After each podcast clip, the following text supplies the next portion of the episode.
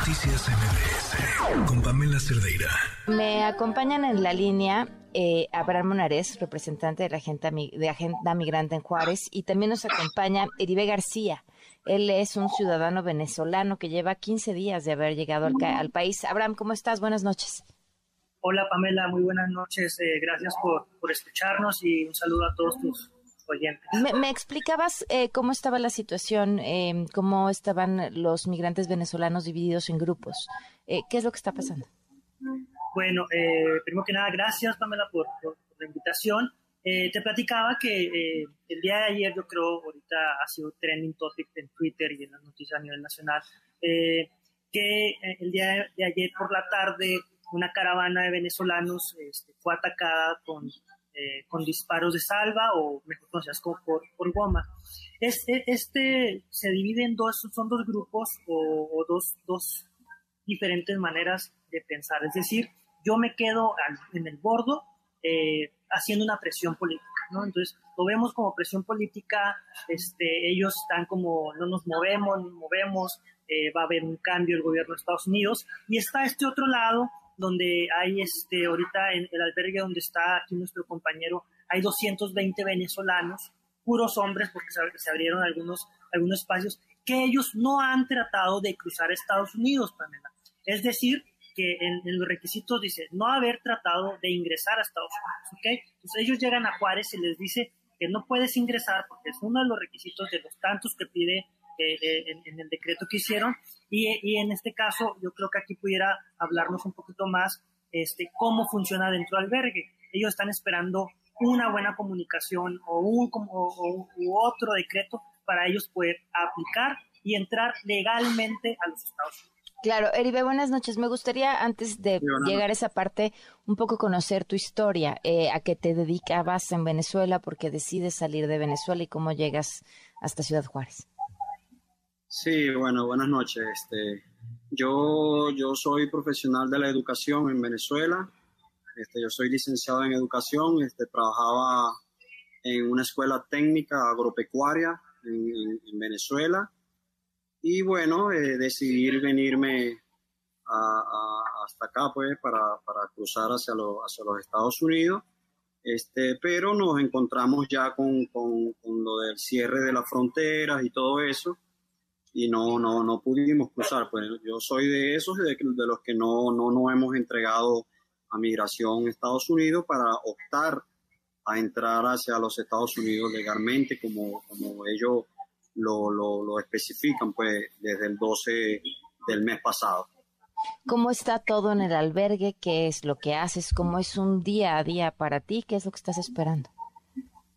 Bueno, la verdad en el albergue este, hemos tenido muchísimo apoyo muchísimo, muchísimo apoyo, la verdad. Este, eh, y bueno, un día allí es eh, un poquito hacinado, sí, allí, allí un poquito hacinado, pero, pero la verdad tenemos techo, tenemos, eh, tenemos resguardo, tenemos comida, este, y mucho, mucho apoyo de la comunidad acá de, Juárez, de, de, la fundación acá de, maneja nuestro amigo Abraham, también hemos tenido mucho apoyo.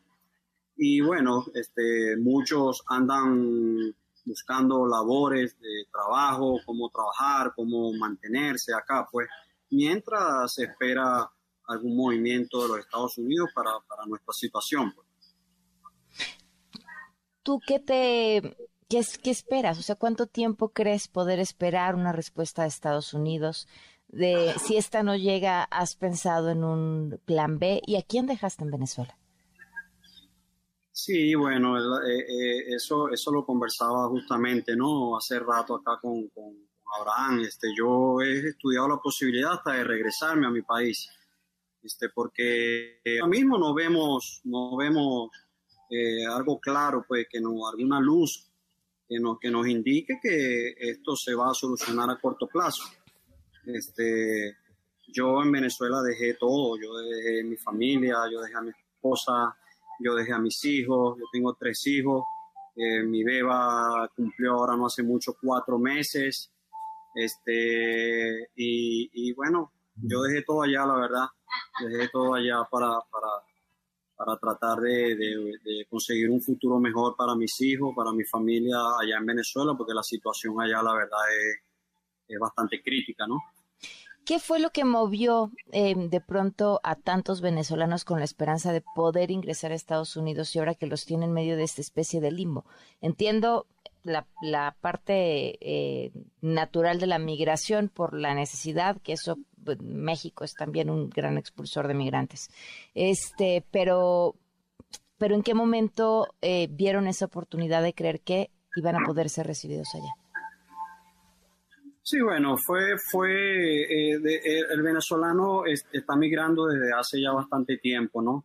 La situación económica del país es bastante fuerte, muy fuerte eh, para un empleado público como nosotros, eh, vivir en Venezuela es muy fuerte, eh, es muy, muy, muy fuerte. Entonces de allí comienza una escalada fuerte de migración hacia los países de acá de Latinoamérica, hasta que, bueno, ya el último año hacia acá, hacia los Estados Unidos, fue muchísimo más fuerte, pues, muy, muy, muy fuerte el viaje hacia acá no es nada fácil, nada, nada fácil. Es una travesía muy, muy larga, muy, muy larga, cruzar varios países, la selva, la selva de Colombia hacia Panamá. Es un trayecto muy, muy, muy duro, difícil, inhumano. Los niños sufren mucho, las mujeres sufren demasiado en ese trayecto y, no, es, no es nada fácil, la verdad. ¿Qué es ¿Qué es lo más difícil que te ha tocado vivir desde el día en que decidiste salir de tu casa? Wow, este, creo que la selva, la selva. La selva fue muy, muy difícil. A pesar de que nosotros eh, la cruzamos rápido, si se quiere, porque éramos, éramos, éramos hombres, pues lo que cruzamos con los que yo venía, éramos hombres pero eh, se ve muchas, muchas cosas en la selva, es muy, muy difícil. Los niños, sobre todo, sufren, sufren muchísimo.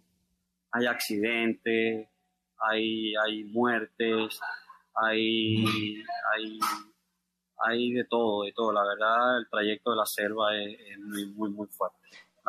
¿Cuánto tardaste en llegar? A México. Acá Ciudad de México. Ajá acá a un mes, un mes exactamente de que salí de Venezuela. Abraham, eh, bueno, ¿hacia dónde va esta situación entonces?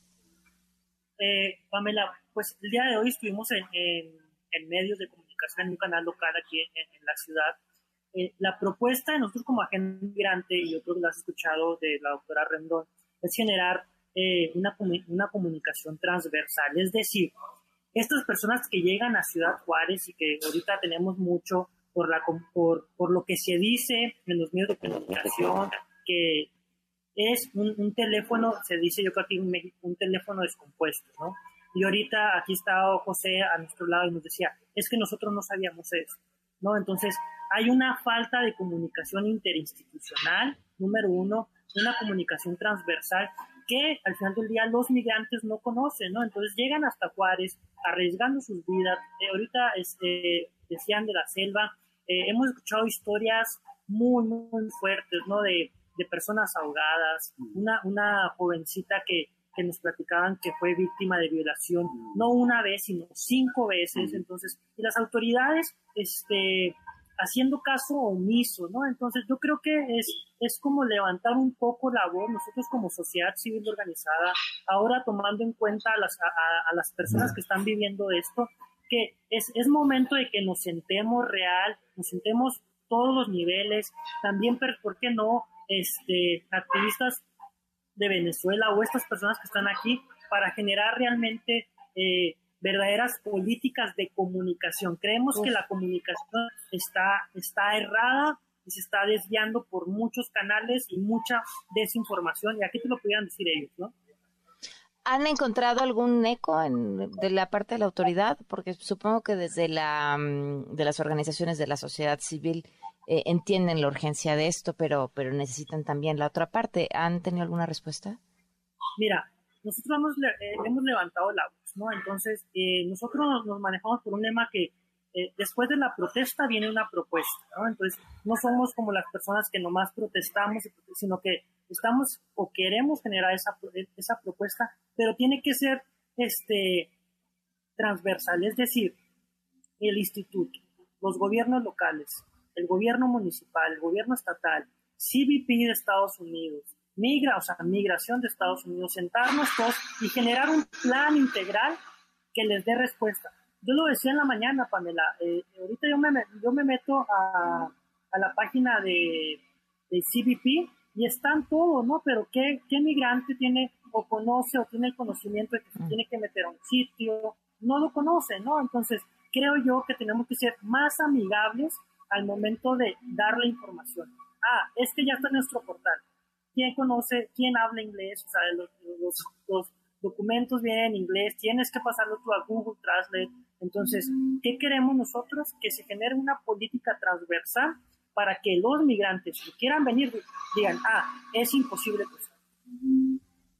Hoy así lo ves, prácticamente imposible, Abraham.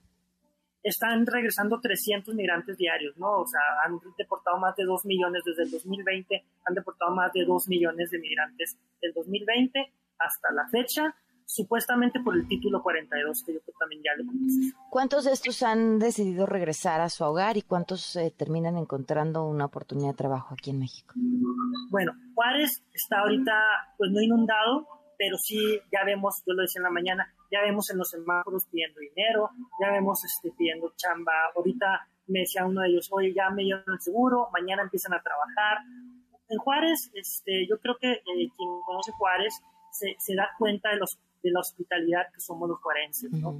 Al final del día siempre hay oportunidad para quien quiera chambear, ¿no? el día de mañana dos compañeros venezolanos empiezan a trabajar en una compañía de leche, entonces, ¿qué quieren? Quieren salir adelante, ¿no? Entonces, si no llegan, al final del día buscar una oportunidad y si no pueden regresar a su país, pues México creo que siempre les va a abrir los brazos, ¿no? Pues les agradezco mucho a los dos, Abraham Meribe, muchísimas gracias por, por habernos acompañado. Pamela, un abrazo, que estés muy bien. un abrazo, gracias, buenas noches. Noticias MBS